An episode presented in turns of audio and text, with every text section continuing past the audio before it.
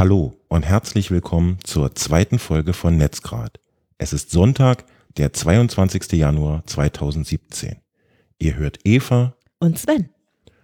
Heute unter anderem mit Kreuzfahrten für Nerds, der Anti-Trump-Extension und dem Internet Health Report.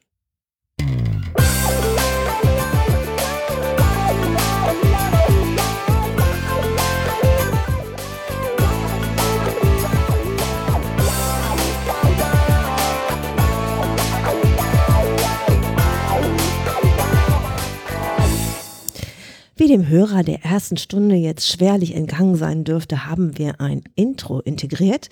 Und ich kann euch sagen, das ist äh, ja ein wirklich intensiv verbrachter Teil unserer Lebenszeit. Denn wenn zwei Menschen sich wirklich auf einen Musikgeschmack nicht einigen können, dann sind das Sven und ich. Aber gut, kommen wir zum Wesentlichen. Ähm, wir haben einen Nachtrag zur letzten Sendung. Wir hatten uns unterhalten über AMP, Accelerated Mobile Pages, zu Deutsch ähm, Webseiten, die man sich anguckt auf dem Smartphone und deren beschleunigtem Aufbau, also damit man sich das möglichst schnell angucken kann. Dazu gibt es einen Nachtrag. Sven, erklärst du es mal? Gern. Wir haben eine Mail von einem unserer Hörer bekommen, der den Wunsch geäußert hätte, dass auf die Nebenwirkungen eingegangen wird, die AMP so mit sich bringen. Und das war mir bis dato gar nicht so bewusst und ähm, wir wollen es aber nicht unerwähnt lassen und deswegen würde ich gern mal vorlesen, was ähm, uns der Hörer geschrieben hat. Er meint, Google erweitert eigenmächtig den HTML-Standard, wie damals Microsoft. Man kann auch sagen, der Standard wird teilprivatisiert mit den bekannten unschönen Folgen. Die JavaScript-Bibliothek, die die Seite umbaut, muss von Google gehostet werden. Weitere Abhängigkeiten, weitere Google-Wanze. Andere Bibliotheken werden tendenziell ausgesperrt, womit Google das Monopol ausbaut.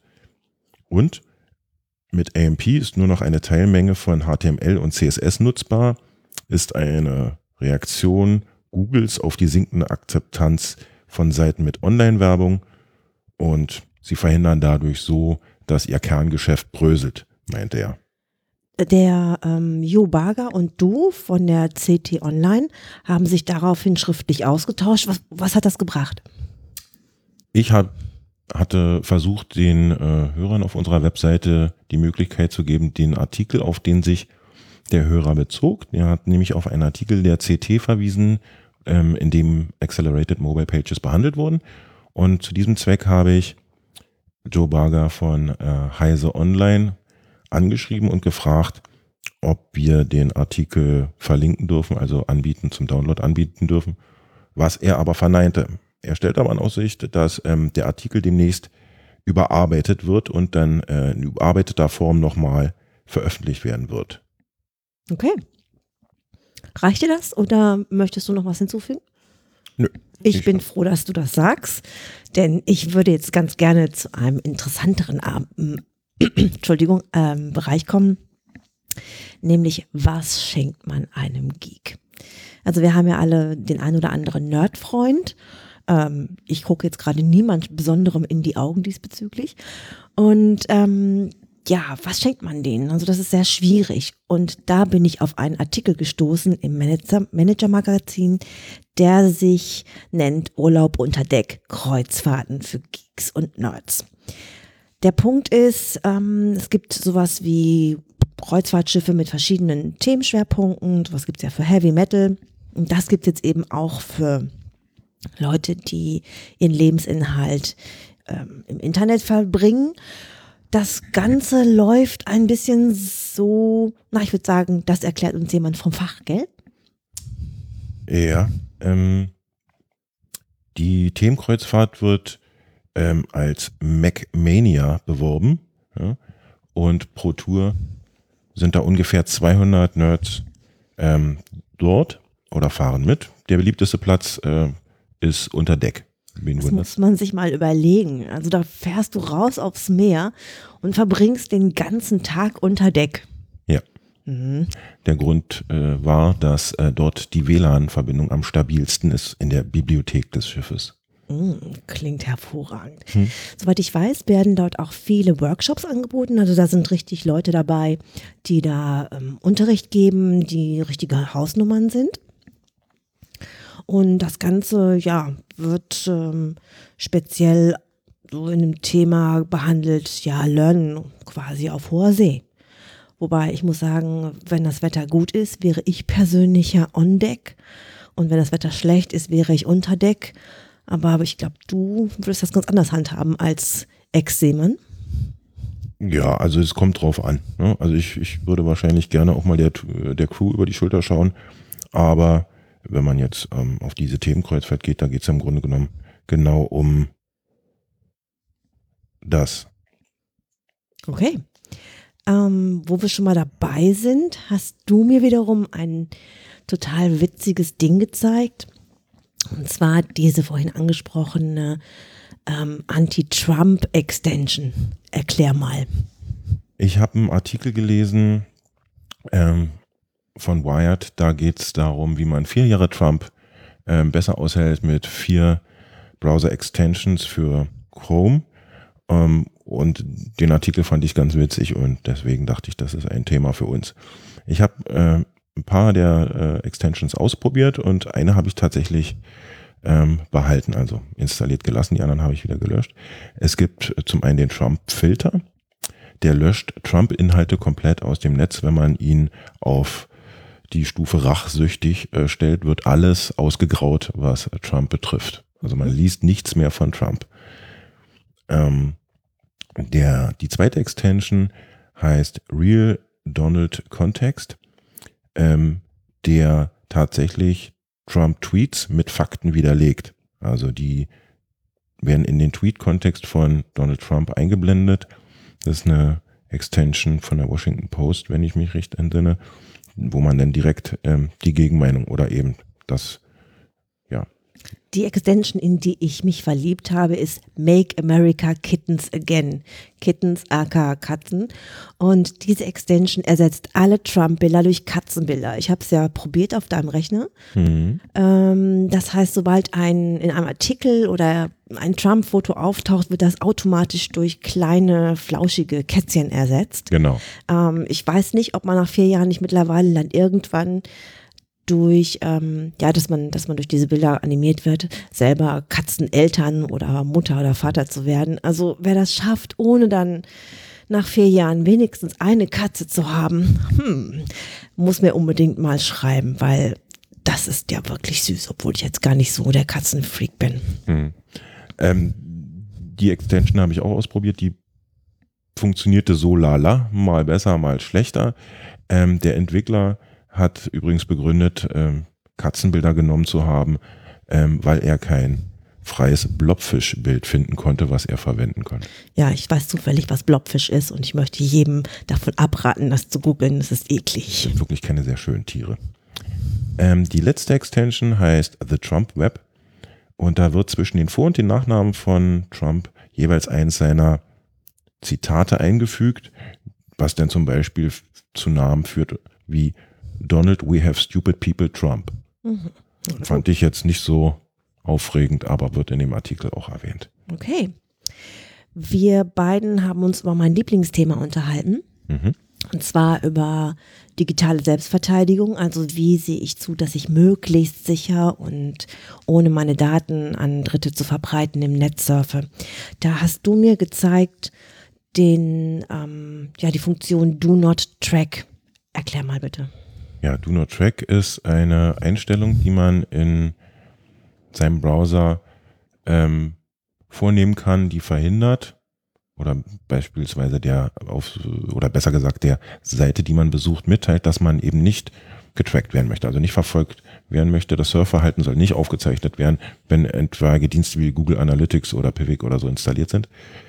Und wenn die Seite das respektiert, dann wird das Surfverhalten tatsächlich eben nicht aufgezeichnet, wenn man die Seite mit dieser Einstellung im Browser besucht. Das ist aber nur eine Empfehlung. Ja. Das heißt, das ist ein, es ist ein Haken, den man quasi in seinem Browser in den Einstellungen rausnimmt aus einer Box, aber es ist kein Must, also da muss sich Google oder wer auch immer nicht dran halten, sondern es ist mehr so eine, ja, der Nutzer hätte das nicht so gerne, der ist nicht so dafür. Ja, das ist, ähm, genau, das ist eine Einstellung, die man vornimmt und die Betreiber der Webseiten, in deren Händen liegt es dann eben, ob sie diesem Wunsch, den man dann äußert, mit dieser Einstellung nachkommen oder nicht. Mhm. Ich persönlich fand total interessant ähm, dieses Wort Facebook thinks of you. Das ist auch eine, hm, was ist das eigentlich? Auch ein ähm, Browser-Plugin, ne? Genau. Also so eine Erweiterung für den Browser. Und diese Geschichte, die guckt, welche Nutzerdaten Facebook über dich gesammelt hat und in welche Werbekategorien er dich eingeteilt hat, also Facebook. Und ähm, allerdings ist das Ganze in Englisch, ist kostenlos. Und da habe ich dann quasi erstmal erfahren, dass ähm, Facebook nicht nur die Likes und Klicks, sondern auch die Besuche auf Webseiten mit Facebook-Buttons oder Aktivitäten bei Facebook-Töchtern, wie beispielsweise WhatsApp oder Instagram, die gehören denen ja auch, ähm, benutzt. Und ähm, das, das Ding ist irgendwie, um die gesammelten Daten auszulesen, muss man lediglich gleichzeitig auf Facebook eingeloggt sein. Und ähm, ja, nach ziemlich kurzer Zeit, dieses Ding braucht wirklich Sekunden, ähm, zeigt es dir, in welchen Kategorien Facebook dich eingeordnet hat. Das ist sehr übersichtlich. Was ich ein bisschen bedenklich finde, ist die Frage, du schenkst dieser App ja eigentlich oder diesem, diesem, dieser Erweiterung ähm, das, was Facebook schon über dich wagt. Weißt du zufällig, äh, weiß, weißt du zufällig, wer dahinter steckt? Äh, Pro, Pro Publica nennen die sich. Mhm, was ist das? Die haben dieses äh, Add-in herausgegeben, was die im Detail ähm, ja, außer diesem Plugin noch treiben, weiß ich nicht. Ich denke, die wollen den Nutzern einfach die Möglichkeit geben zu sehen, was ähm, Facebook so über dich weiß, was vielleicht ihnen auf den ersten Blick gar nicht bewusst ist, um das ein bisschen zu verdeutlichen und dem Nutzer die Möglichkeit zu sehen, da eben selber mal einen einfachen Blick drauf werfen zu können.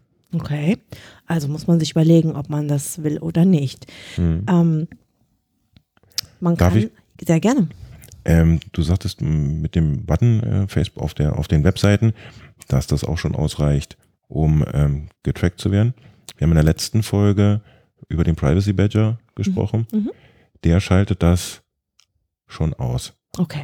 Der ähm, deaktiviert diese Funktionalität, dass beim Aufruf der Seite schon quasi gefunkt wird in Richtung Facebook, dass man diese besucht.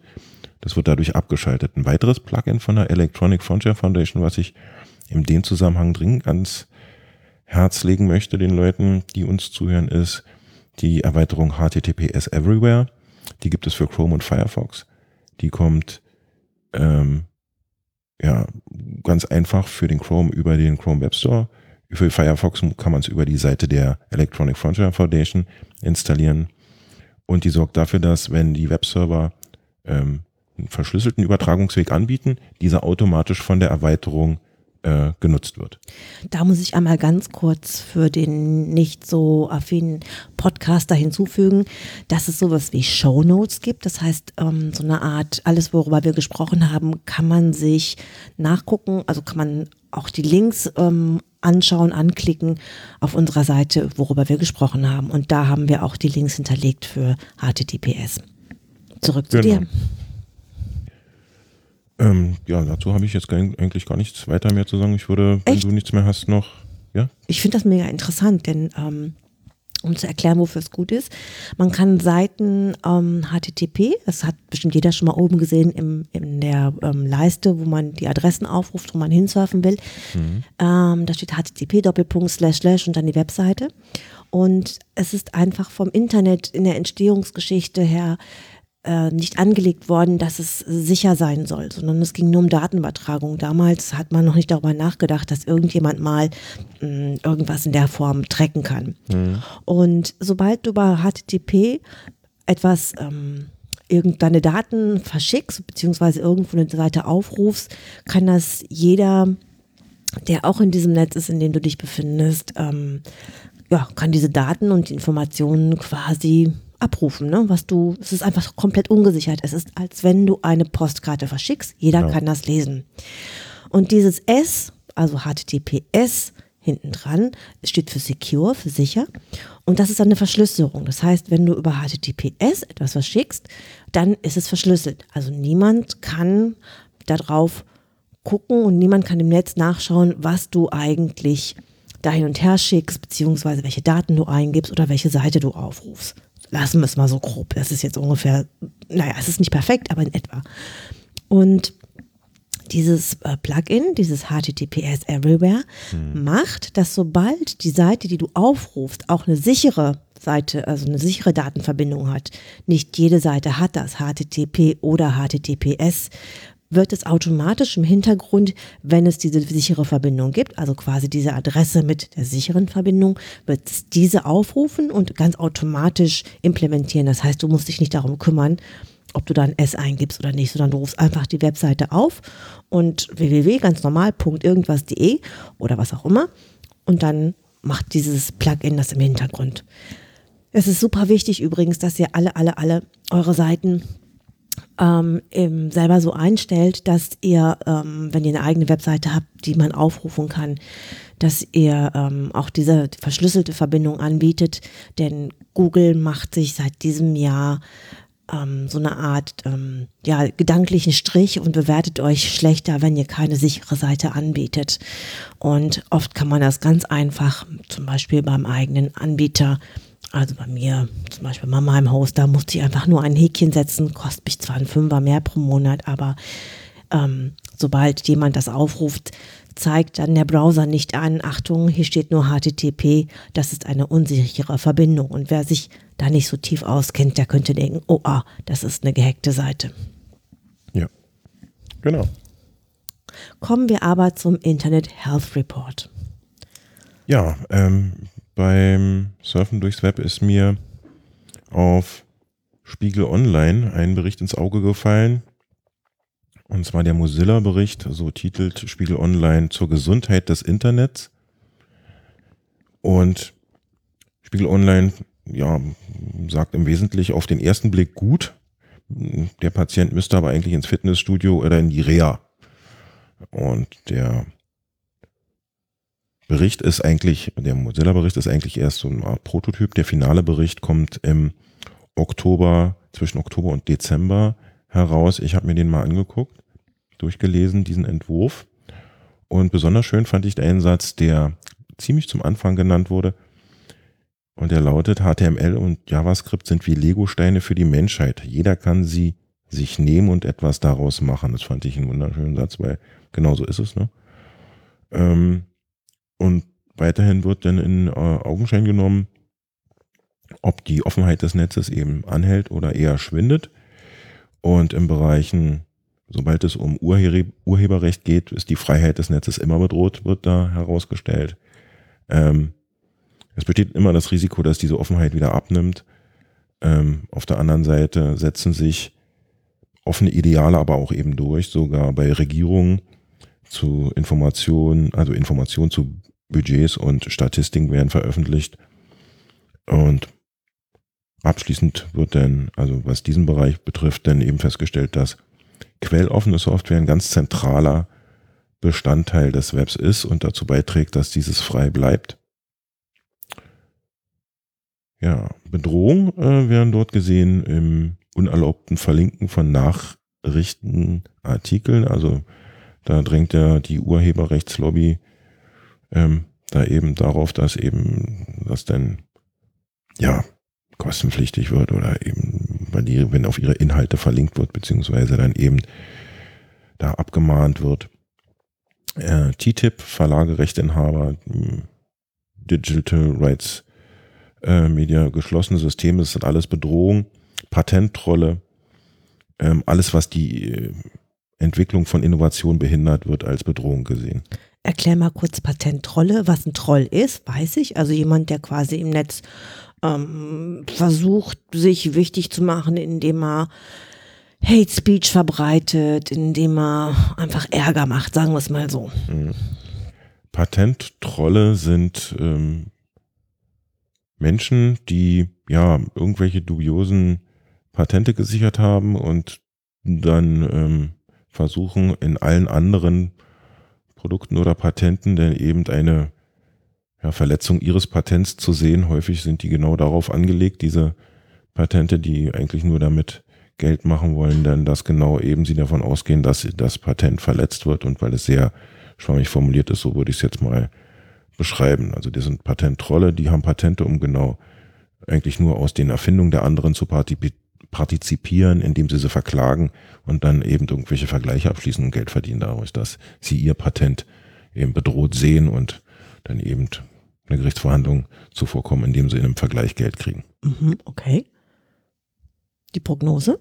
Die Prognose war, ähm, dass ähm, schlechtere Politik ähm, offene Innovation bedroht. Ähm, Was heißt denn das? Na, dass die Politik sich häufig ähm, gar nicht bewusst ist, wie wichtig es ist, dass eben das Netz frei bleibt, ja, und dass die Innovation durch Gesetze, die denen eben entgegenstehen, dann dadurch bedroht wird, weil die Leute, die es entscheiden, eben ganz offensichtlich nicht so den Blick dafür haben oder schlecht beraten sind. Oder sagen wir mal, es gibt ja auch Politiker, die sagen so Sachen wie, ja, der Verkauf von Waffen im Darknet wäre zu überdenken. Ja. Ja, da kann man mal sehen, irgendwie, hm. Hm, wie, wie, Ahnung, wie viel Ahnung du irgendwo Ganz genau, das ist, das ist genau das.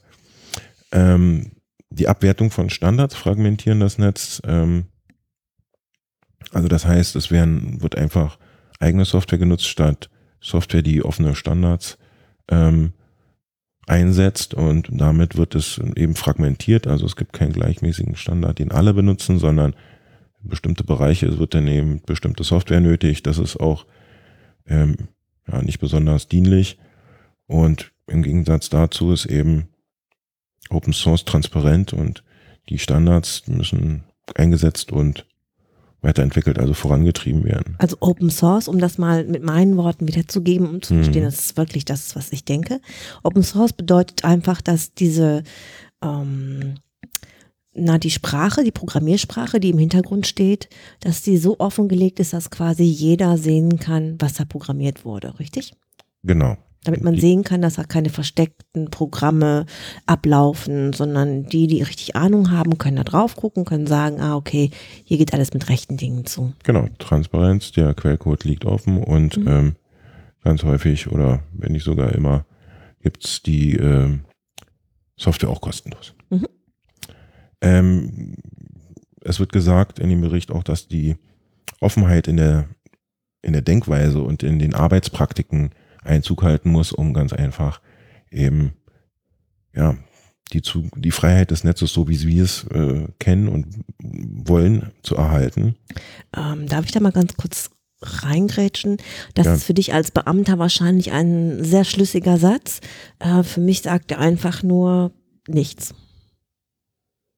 Offenheit in der Denkweise und Arbeitspraktik. Was heißt das denn?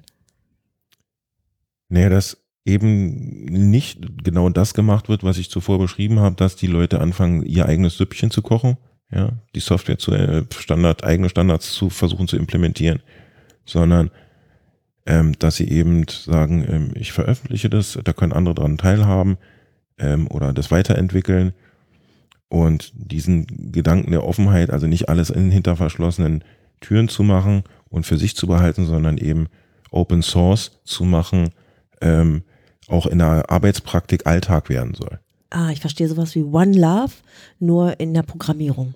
Okay. Ja? Ich weiß es nicht. okay. Okay. Ähm, na gut, dann äh, darf ich wieder was sagen? Du darfst gerne. Okay. Ähm, als halbe Nerdette habe ich was total Interessantes rausgefunden. Ähm, ich kann übrigens jedem empfehlen, der sich mit ähm, Internetsicherheit beschäftigen will.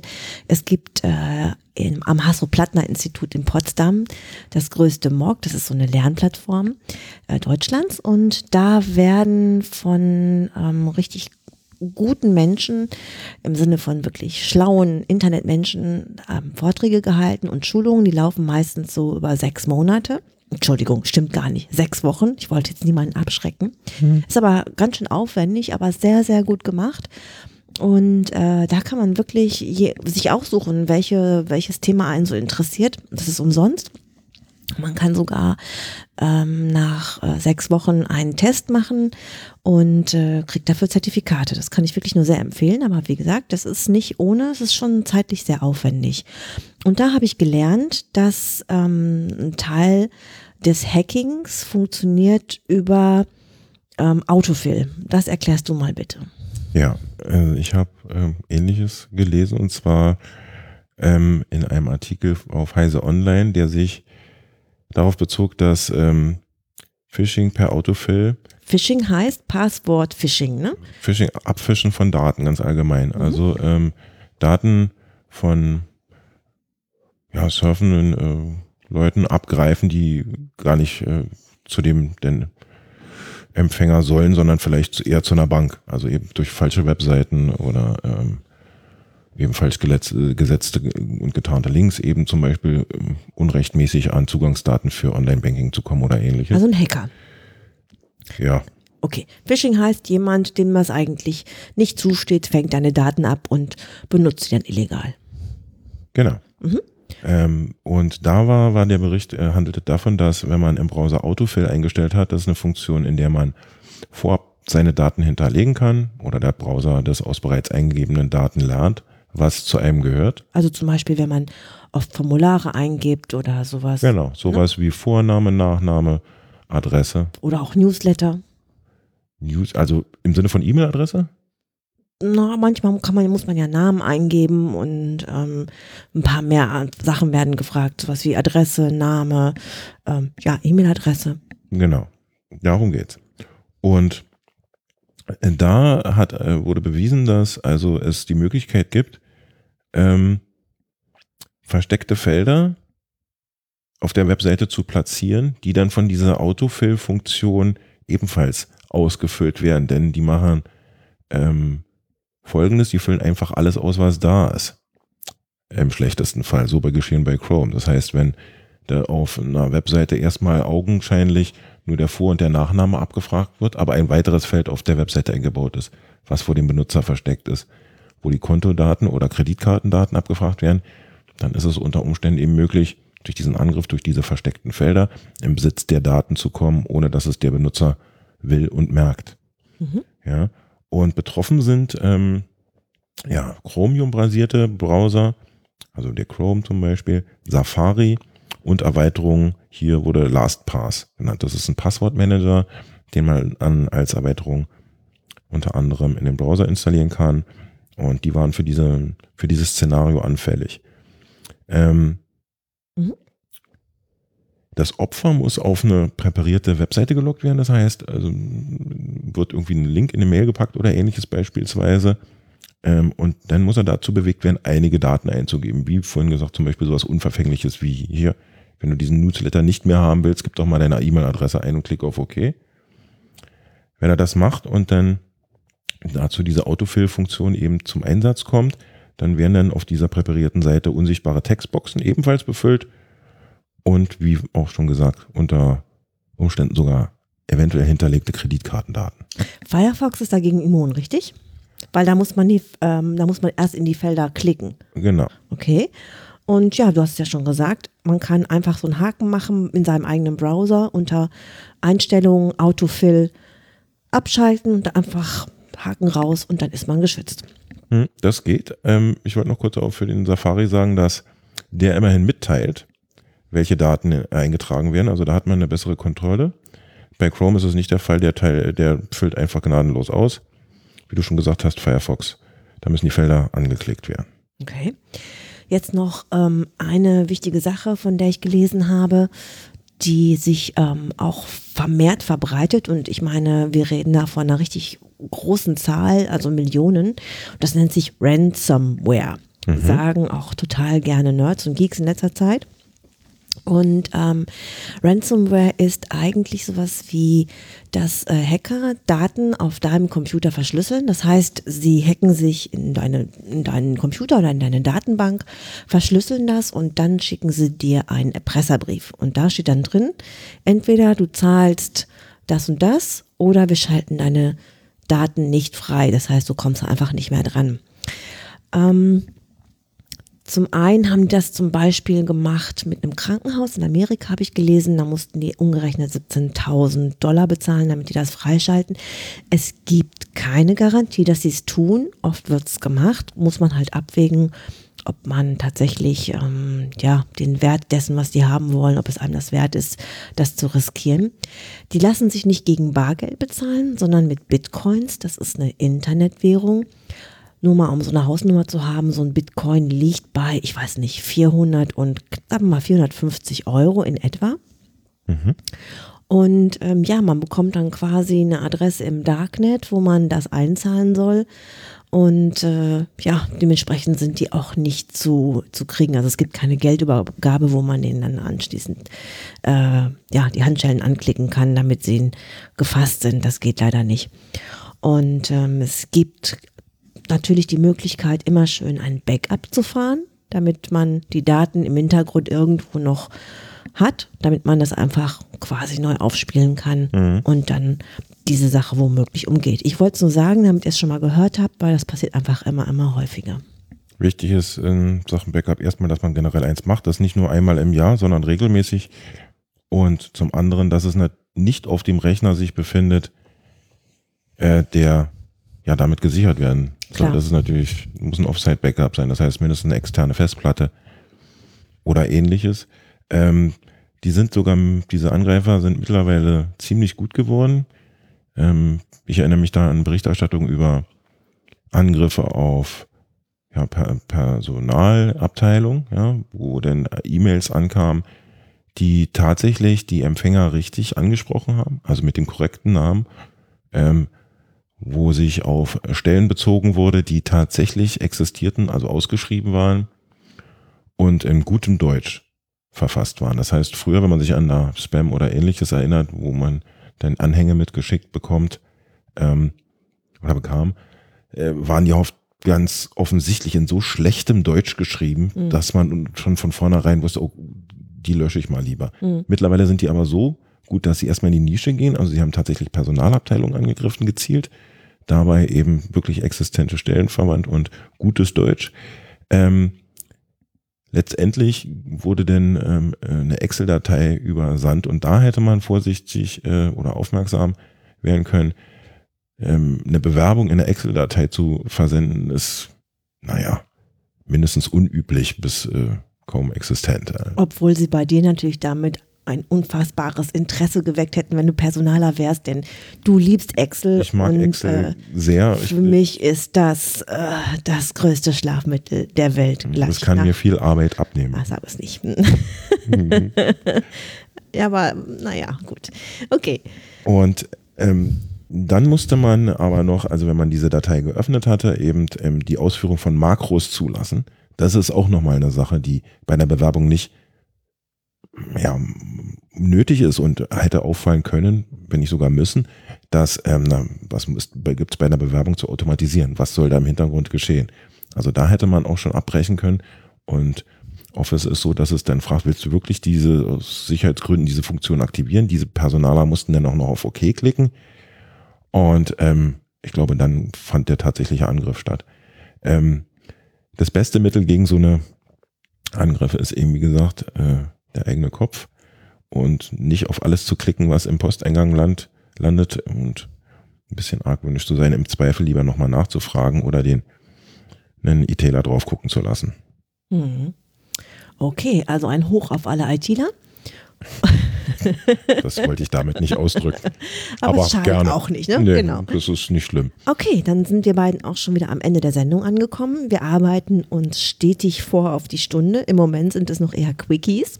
Ja. Und äh, ja, wir freuen uns auf Feedback, wie beim letzten Mal. Das hat ja auch zu was geführt. Ähm, wir würden sagen, wir hören uns wieder in zwei Wochen. Ne? Wir bleiben bei dem genau. Rhythmus.